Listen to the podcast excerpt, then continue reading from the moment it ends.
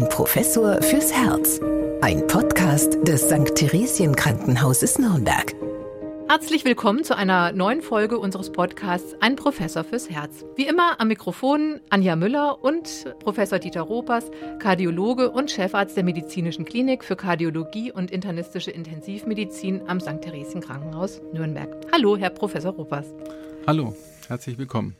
Ja, heute haben wir uns ein schwieriges Thema vorgenommen, das uns alle jetzt auch schon sehr lange begleitet und auch Ängste hervorruft, nämlich die Corona-Pandemie, in der wir uns immer noch mittendrin befinden.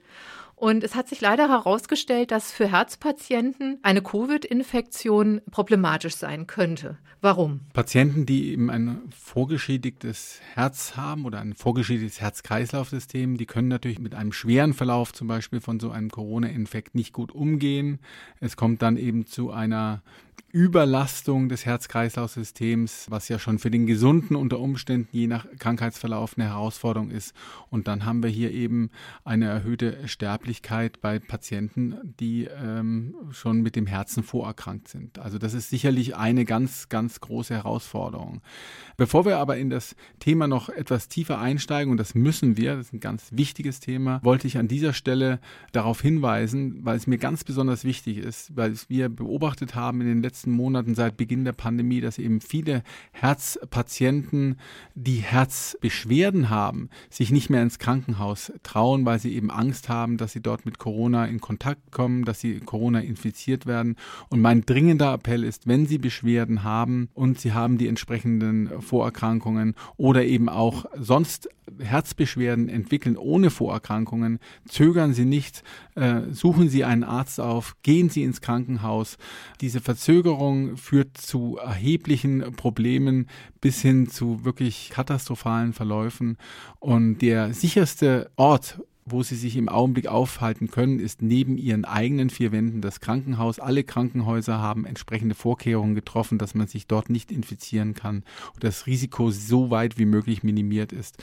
Und gehen Sie in die Betreuung. Das ist mir ganz wichtig. Und bevor ich das bei der Vielzahl der Punkte, die wir bei Corona zu besprechen haben, vergesse, war es mir ganz wichtig, das hier am Anfang nochmal klar herauszustellen nicht zögern, sondern das Krankenhaus aufsuchen, um sich behandeln zu lassen. Ja, das betrifft insbesondere jetzt schon auch äh, Menschen, die schon vorerkrankt sind. Aber das Coronavirus kann ja auch bei gesunden Menschen das Herz angreifen, weil es dort, ja, wie soll man sagen, andockt. Wie dockt das denn am Herz an? Es gibt eben bestimmte Rezeptoren, die auf der Zellmembran lokalisiert sind. Das in dem Fall vom Coronavirus nennt man das das ACE2-Rezeptor. Die kommen nicht nur am Herzen vor, sondern zum Beispiel auch ganz gerne in der Lunge. Und das ist eben ein Protein, ein Membranprotein, das das ähm, Coronavirus sucht, um sich dort eben festzukrallen. Und wenn es dort erstmal Kontakt hat mit der Zelloberfläche, wandert das dann über diesen Rezeptor in das Zellinnere ein. Also der ACE2-Rezeptor ist die Andockstation von dem Coronavirus. Und da wir das eben in verschiedenen Organen haben, besonders eben in den Lungen und auch am Herzen, sind eben diese Organe besonders betroffen von einem Corona-Infekt. Und welche Langzeitfolgen können dadurch entstehen? Wir hatten ja im letzten Podcast auch schon das Thema Herzmuskelentzündung besprochen, auch das Coronavirus, wenn es eben auf diese Weise in Herzmuskelzellen einwandert, kann Herzmuskelentzündungen unterhalten und dann eben über äh, kurz oder lang auch zur Herzschwäche führen, aber eben auch zum plötzlichen Herztod. Das sind die Pathomechanismen ähnlich wie die, die wir beim äh, letzten Mal besprochen haben. Durch Abwehrmechanismen des Herzmuskels werden dort eben Entzündungsprozesse unterhalten, die das Herz äh, schädigen. Es kann aber auch dazu kommen, dass äh, Patienten Herzinfarkte entwickeln. Patienten, die einen Coronavirus-Infektion haben, die haben eine Überaktivierung ihrer Gerinnung. Das äh, bringt die Infektion so mit sich. Das heißt, Patienten, die zum Beispiel vorbelastet sind mit Herz-Kranzgefäßerkrankung, auch wenn sie es gar nicht wissen, können dann Thrombosen entwickeln in den Herzkranzgefäßen, die dann zu Gefäßverschlüssen führen. Und man weiß inzwischen auch, dass das Coronavirus auch direkt, nicht nur über diese Gerinnungsstimulation, sondern auch direkt über das Einwandern in die Gefäßinnenhaut äh, Herzinfarkte zum Beispiel unterhalten kann. Also Herzinfarkt, Schlaganfall, Herzmuskelentzündungen, all diese Dinge sind mit dem Coronavirus möglich und in den äh, letzten sechs bis acht Monaten halt häufig beobachtet worden. Betrifft das jetzt nur äh, schwere Verläufe oder könnte es auch sein, dass bei leichten Verläufen noch etwas zurückbleibt? Bei ähm, den Herzmuskelentzündungen gibt es inzwischen Untersuchungen, dass auch Patienten, die sogar asymptomatisch waren oder nur ganz geringe äh, Symptome hatten, in den Herzmuskel zum Beispiel Coronavirus, Myokarditiden, also Herzmuskelentzündungen hatten.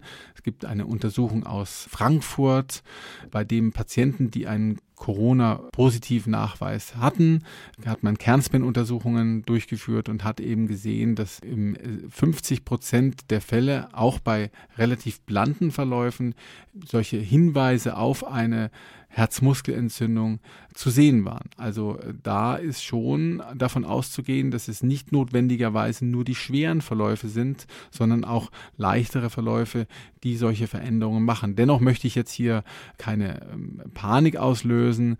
In aller Regel, so viel weiß man heute, wenn die Patienten oligosymptomatisch waren, den Infekt relativ leicht äh, überstanden haben, bei den meisten dieser Patienten ist wirklich nicht anzunehmen, dass man kardial irgendwelche Langzeitfolgen haben wird. Also wenn man jetzt eine Covid-Erkrankung überstanden hat, sollte man sich dann doch noch mal nach einigen Monaten gründlich untersuchen lassen, um einfach auf Nummer sicher zu gehen, dass da keine Spätfolgen entstanden sind? Aus meiner Sicht hängt viel davon ab, wie schwer die Initialerkrankung war, wie schwer der Verlauf war, den der Patient hatte, als er sich im akut mit dem Coronavirus infiziert hatte.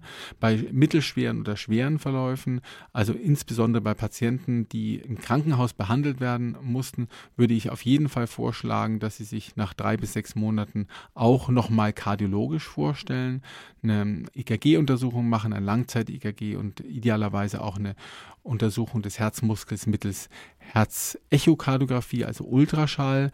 Und bei den Patienten, die äh, Verläufe hatten, die eben nicht in eine Krankenhausbehandlung führten, da würde ich es tatsächlich abhängig machen vom Verlauf, also von der eigenen Symptomatik. Wenn die Patienten dann eben Herzrhythmusstörungen entwickeln, wenn die Patienten Leistungsschwäche entwickeln, dann sehr großzügig äh, zum Arzt gehen und sich abklären lassen.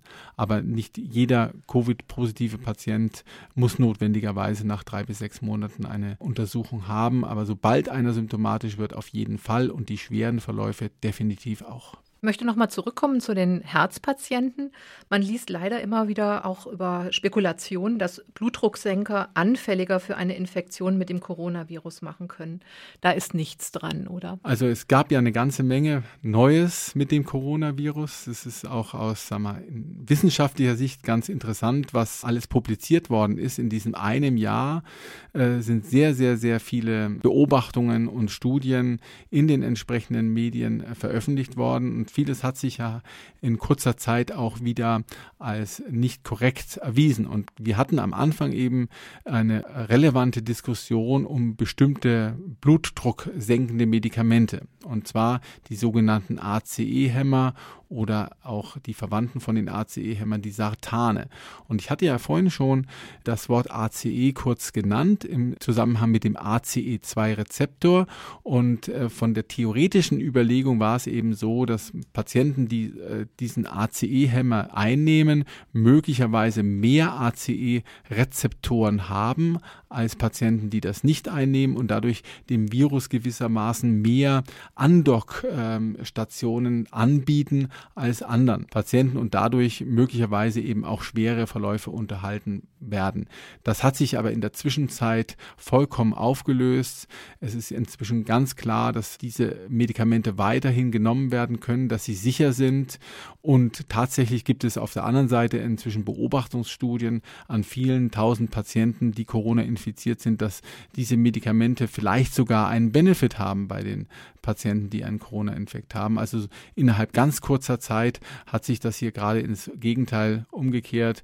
Die Fachgesellschaften jedenfalls haben schon sehr früh reagiert und haben darauf hingewiesen, dass das Falscheste, was es äh, gibt, ist jetzt eben diese Medikamente abzusetzen. Die Patienten brauchen diese Medikamente für ihren Bluthochdruck und es ist absolut unbedenklich, diese einzunehmen, auch wenn man Corona infiziert ist. Hier gibt es also eine ganz klare Stellungnahme der Fachgesellschaften und die Stellungnahme kann auch nicht klarer sein von mir. Nehmen Sie die Medikamente weiter, seien Sie unbesorgt. Hier gibt es keinen Zusammenhang. Also das betrifft jetzt nicht nur Blutdrucksenker, sondern auch allgemein alle weiteren Herzmedikamente. Da gibt es ja auch immer wieder Gerüchte, die auch im Netz wabern, dass diese Medikamente die Infektion sogar noch verschlimmern könnten.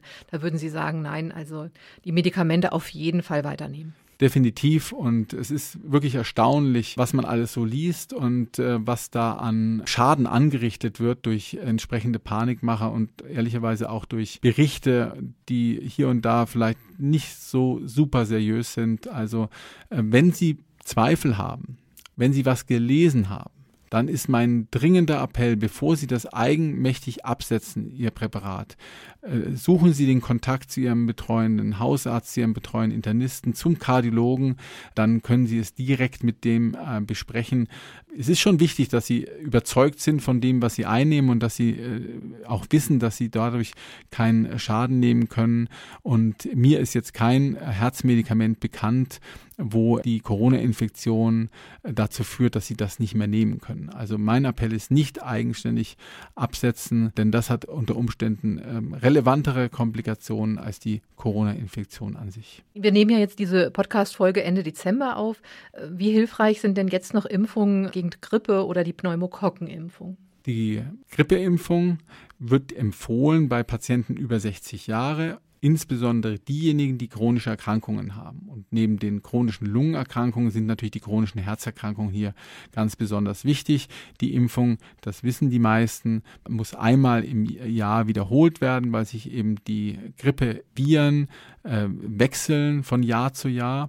Und da ist es so, dass wir ja den Peak erwarten Anfang des kommenden Jahres, also im Januar und bis Mitte Februar, sind die meisten Grippeerkrankungen. Und deswegen ist jetzt noch der Zeitpunkt äh, gut, äh, sich impfen zu lassen. Ist vielleicht ähm, eher am, am Ende der, der Impfsaison, aber ich würde tatsächlich äh, sehr dazu raten, wer sich noch nicht hat impfen lassen, zu den Risikokollektiven gehört, diese Grippeimpfung vornehmen zu lassen. Und zwar aus zwei Gründen. Erstens, äh, wenn Sie eine Grippe entwickeln und Sie sind chronisch vorerkrankt, kann der Verlauf schwer oder auch sehr schwer sein. Das kann dann auch notwendig sein, dass sie mit einer solchen Grippe ins Krankenhaus kommen und eben nachhaltig beeinträchtigt sind. Und das führt mich zum zweiten Argument. Im Augenblick sind wir natürlich durch die Covid-Erkrankungen in den Krankenhäusern stark belastet. Wenn jetzt auch noch äh, eine relevante Anzahl von Grippeerkrankten in die Krankenhäuser aufgenommen werden muss, dann könnte das eben dazu führen, dass die Krankenhäuser an die Grenze ihrer Belastbarkeit kommen. Also hier ist der individuelle Grund, ähm, sich zu schützen vor einem schweren Grippeverlauf. Und äh, der sagen wir, übergeordnete Grund ist eben, dass man dann, wenn man geimpft ist und diese Infektion entwickelt, in der Regel ja nicht so schwer erkrankt und dann auch nicht ins Krankenhaus muss. Also das ist äh, für die Grippeimpfung für mich ganz eindeutig und daran schließe ich mich auch bei der Pneumokokkenimpfung an. Hier ist es ja eine bakterielle Erkrankung, die verhindert werden soll. Auch hier gilt die Empfehlung ab 60 Jahre. Hier muss man auch nicht jedes Jahr geimpft werden, sondern hier kann man nach sechs Jahren äh, die Impfung wiederholen und es gilt eben auch hier für die chronisch erkrankten Patienten, das heißt die mit Herz- und Lungenerkrankungen, die sollten sich tatsächlich impfen lassen. Das ist, denke ich, auch eine Empfehlung, die jeder unterschreibt und die Ständige Impfkommission zum Beispiel hat es gerade nochmal herausgestrichen, sowohl für die Grippeimpfung als auch für die Pneumokokkenimpfung bei den Risikokollektiven, gerade im Hinblick auf die aktuelle Corona-Infektion ist es besonders wichtig. Ja, Stichwort Impfung. Empfehlen Sie persönlich diese Impfung gegen Covid-19? definitiv. Und ich werde auch persönlich, sobald ich die Möglichkeit habe, mich impfen zu lassen, mich auch impfen lassen. Ich denke, die einzige Möglichkeit, aus dieser Situation herauszukommen, das Ruder rumzureißen und dann auch irgendwann mal wieder so etwas wie Normalität zu erleben, dass dieses Jahr 2020, was uns alle so sehr beeinträchtigt hat in vielen Dingen, dass dies sich nicht nochmal wiederholt, ist eine konsequente Impfung weiter Teile der Bevölkerung und da ist mein Appell, lassen Sie sich impfen. Es ist ein ganz interessantes Feld. Wir wissen ja, Impfskepsis ist relativ ausgeprägt in diesen Zeiten. Und äh, da möchte ich Ihnen kurz eine Umfrage äh, schildern, die gemacht worden ist an Krankenhäusern hier in Deutschland. Die haben mal ihre Mitarbeiter befragt, würden sie sich impfen lassen, ja oder nein. Und interessanterweise hat ein relevanter Anteil der Mitarbeiter äh, gesagt, ja, naja, sie sind ein bisschen skeptisch, sie wissen es noch nicht. Aber die Mitarbeiter, die im Verlauf der ersten Welle und jetzt in der zweiten Corona-Welle tatsächlich Corona-Patienten behandelt haben, auf Intensivstationen, auf den Infektionsstationen, ärztlich oder nicht ärztlich, bei diesen Mitarbeitern ist die Impfbereitschaft sehr viel höher ausgeprägt. Und woran liegt das? Die haben die schweren Verläufe gesehen, die haben die schweren Schicksale dieser Patienten miterleben müssen und deswegen sind sie nachhaltiger beeindruckt. Und aus meiner Sicht ist das der Grund, warum wir hier eine viel höhere Impfbereitschaft haben als über alle äh, Mitarbeiter hinweg zusammengenommen. Also mein Appell, lassen Sie sich impfen. Die ersten Erfahrungen mit dem Impfstoff äh, haben ja die Amerikaner und die Briten schon gemacht und äh, was man sehen konnte, ist eben, dass relevante Komplikationen bisher nicht aufgetreten sind. Also bei 1,1 Millionen Patienten, die in den USA geimpft worden sind, gab es drei allergische Reaktionen gravierender Art. Bei allen drei dieser Patienten waren eine entsprechende Vorgeschichte schon bekannt und alle drei haben diese allergische Reaktion auch unbeschadet überstanden. Also der Impfstoff ist aus meiner Sicht sicher, nicht nur für den Moment, sondern aufgrund des speziellen Mechanismus, den der Impfstoff eben vorhält, auch äh, für die Zukunft. Also das ist, glaube ich, in unser aller Sinne, dass wir uns impfen lassen und dass wir dann diese Pandemie endlich in den Griff bekommen. Ja, diesen Appell möchte ich jetzt einfach so stehen lassen. Ich denke, deutlicher geht es nicht. Wir können nur hoffen, dass äh, jetzt auch bald genug Impfstoff für größere Bevölkerungsteile dann zur Verfügung stehen. Bis hierhin möchte ich für heute Schluss machen. Ich danke Ihnen fürs Zuhören und ich freue mich, wenn wir uns das nächste Mal wiederhören. Alles Gute, bleiben Sie herzgesund. Ein Professor fürs Herz. Ein Podcast des St. Theresien Krankenhauses Nürnberg.